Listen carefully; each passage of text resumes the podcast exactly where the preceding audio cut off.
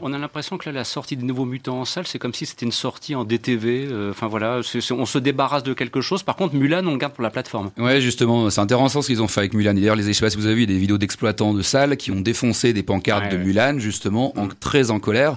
Euh, L'objectif de Disney, euh, le fait qu'ils possèdent Star Wars, Marvel, qu'ils possèdent Pixar, leur objectif, c'est de devenir un tel conglomérat, euh, d'avoir un monopole complet. En fait, ils savent qu'ils tiennent les exploitants.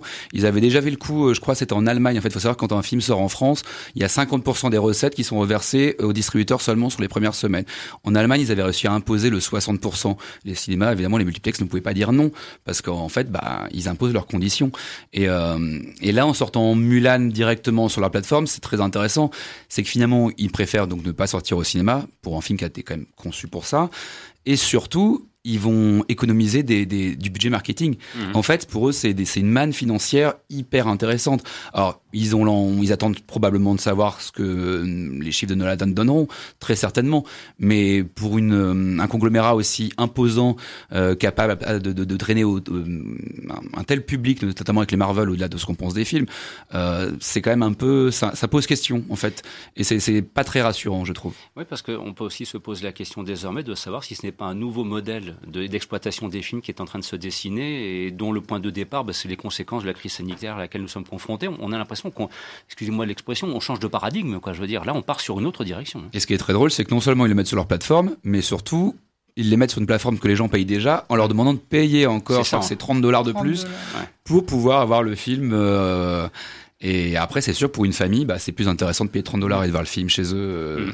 sur leur télé que de bah, d'avoir à bah, payer tout le monde plus le popcorn directement en salle. Quoi. Mais euh, ouais, c'est très intéressant et assez inquiétant. Et pour le coup, bah, on en reviendra pour- là-dessus, mais c'est tout à l'honneur de, de Nolan d'avoir fait du forcing pour sortir Tenet euh, dans ce contexte. Loïc?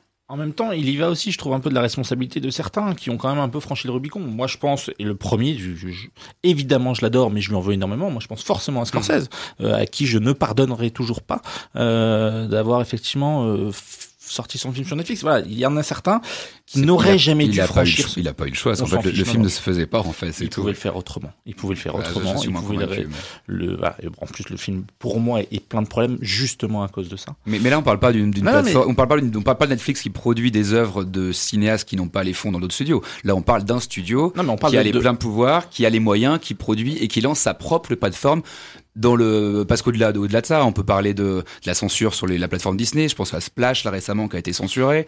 Euh, je pense évidemment au texte d'introduction. Je pense à tous ces tous ces films interdits aux moins de 17 ans que la, la Fox ne sait, ils savent, enfin le- la Fox Disney via le, le- le- le- les films Fox qu'ils ont rachetés, ils savent pas quoi en faire. Tout ce qui est interdit aux moins de 17 ans, pour eux, ça les intéresse pas. Donc il y a, y a moi je parle vraiment Netflix, c'est encore un cas, c'est encore un cas à part parce que clairement ils ont ils ont un peu été pionniers. Non, on parle Alors, de a- la mise en danger des, des, des on, salles. on et là, parle de on ça. Certainement, mais tout ça c'est lié en fait. Finalement, tout ça c'est lié et euh, enfin bref. En tout cas, il y a pas mal de, de, de questions à aborder là-dessus, mais euh,